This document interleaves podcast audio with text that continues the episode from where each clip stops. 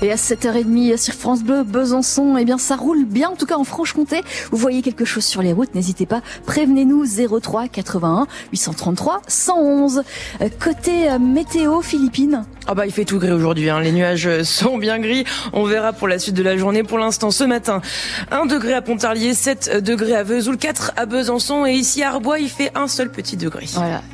Philippine Thilibaud, les métiers de la santé séduisent encore à Besançon. Malgré les conditions de travail, la rémunération, la perte de sang souvent décriée, l'IFPS attire les étudiants. C'est d'autant plus le cas aujourd'hui que ce sont les, ce sont les portes ouvertes de l'Institut de formation des professions de santé. Les neuf formations proposées ne désemplissent pas et même s'agrandissent. Fabienne Paulin est la directrice de l'IFPS. Pour cette année, par exemple, sur les infirmières en première année, on a un quota habituellement jusqu'à maintenant de 161 places et euh, cette année, on ouvre 5 places supplémentaires. On a ouvert une nouvelle formation en 2023, la formation des assistants de régulation médicale. On a 15 places. Donc c'est une formation qui est nouvelle et on a euh, l'intention d'augmenter le nombre d'apprenants euh, sur 2024. Mais euh, dans toutes les formations, effectivement, il y a une sélection.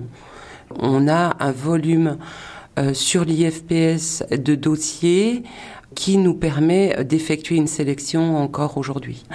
L'avantage des métiers de la santé, c'est que en termes de recrutement, il n'y a pas de difficulté à trouver euh, un emploi en sortie de formation. Les portes ouvertes de l'IFPS de Besançon, c'est ce matin de 9h à 13h. Et puis des portes ouvertes, il y en a plein dans toute l'université de Franche-Comté euh, aujourd'hui, ce samedi. Centre-ville, euh, au centre-ville de Besançon, l'UFR Sciences du langage, de l'homme et de la société, ou encore sur le campus de la Boulois, l'UFR Sciences et techniques. L'ensemble des portes ouvertes sont à retrouver sur le site de l'université de Franche-Comté. Les pompiers sont intervenus pour un accident de la route impliquant un engin agricole. Ça s'est passé hier soir à Saint-Georges-Armont, dans le Doubs. Les pompiers ont dû désincarcérer au niveau des jambes le conducteur, un, jeune homme de 15 ans, gravement blessé. Il a été héliporté vers le CHU de Mingeau. Un autre accident de la route hier soir sur la départementale 205 à hauteur de Sauvagné, à la frontière entre le Doubs et la Haute-Saône. Trois personnes d'une même voiture ont été blessées, un homme et deux enfants. Ils ont été transportés eux aussi sur le CHU Mingeau. Les agriculteurs, les agriculteurs mobilisés sont rentrés hier au Bercail. Après une semaine pleine de rebondissements, convoi de tracteurs pour bloquer Paris, puis mobilisation devant le marché de Ringis. Et enfin, leur interpellation et garde à vue. Les annonces du Premier ministre ont finalement apaisé la colère des agriculteurs. Le convoi au Saunois est arrivé à Grès hier soir. Les enseignants, eux, remettent ça. Ils étaient un millier de manifestants dans les rues de Besançon avant-hier et ils appellent à une nouvelle mobilisation mardi prochain. Meilleur salaire ou encore meilleures conditions de travail font partie de leurs revendications. Les handballeuses de l'ESBF pourront toujours compter sur leur capitaine lors des deux prochaines saisons. La Saunoise Pauline Robert arrive en fin de contrat cet été et elle a décidé de prolonger son bail jusqu'en 2026. Julien Laurent avec son club formateur. Pauline Robert a pris le temps de la réflexion, mais elle a assez vite tranché. La pivot originaire de Provenchère, près de Port-sur-Saône. Pour le moment, je suis bien à Besançon. Je vois pas forcément de raison de quitter euh, bah, le niveau de jeu qu'il y a, de quitter la ville. Pour moi, c'est une fierté de pouvoir continuer avec euh, mon club formateur. Donc, pour le moment, je suis très bien ici. Je continue à progresser, je continue à apprendre tous les jours et c'est ce qui compte. Et je me fais plaisir quand je joue au hand.